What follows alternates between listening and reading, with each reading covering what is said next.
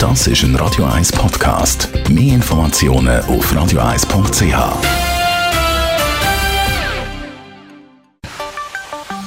Der Finanzratgeber auf Radio 1 wird Ihnen präsentiert von der UBS.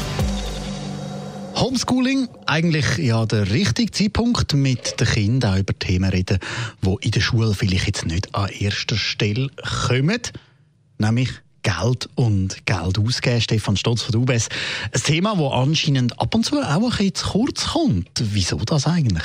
Es ist natürlich immer so, dass viele nicht gerne über Geld reden. Und doch bin ich überzeugt, es ist wichtig, dass man eben auch mit den Kindern über Geld redet und zwar früh anfängt.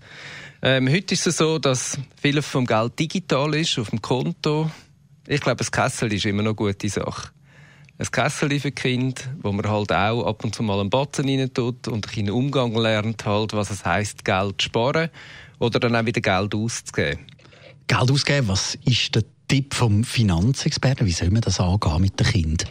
Ja, spannend ist natürlich, also wir haben auch zwei Buben und es ist immer lustig zu sehen, ähm, wie sie den Sachen Wert geben in Geld.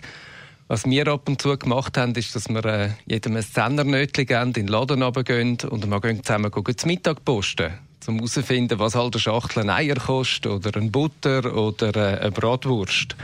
Und ich habe die Erfahrung gemacht, das ist noch ganz spannend, wenn man dann im Laden steht und es darum geht, zu entscheiden, was sie wollen und was ihnen der Preis wert ist.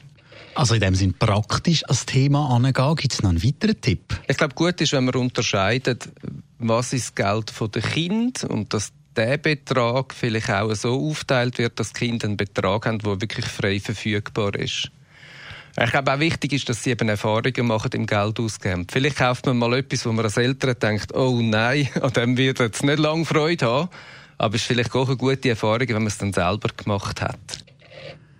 Geld wird ja eigentlich über die Banken abgewickelt. Gibt es da auch etwas von der UBS, wo eben für Kinder oder für Jugendliche gedacht ist? Für die Jugendlichen haben wir ein Angebot, das ist das UBS Generation, das Jugendpaket.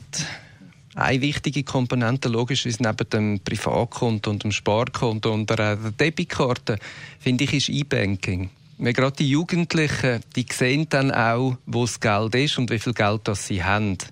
Und darauf oben sehen sie natürlich auch, wie viel Geld das reinkommt, wenn sie einen Sack Geld bekommen, zum Beispiel auf das Konto, aber auch wie viel Geld das sie ausgeben. Und das hilft ihnen, vielleicht auch noch mal einen stärkeren Bezug zu bekommen zu ihrem eigenen Geld. Ab welchem Alter kann man so ein Konto abschließen? Ein Generation, typischerweise für Jugendliche von 12 bis 22 Jahren. Danke vielmals. Stefan Stotz von der UBS.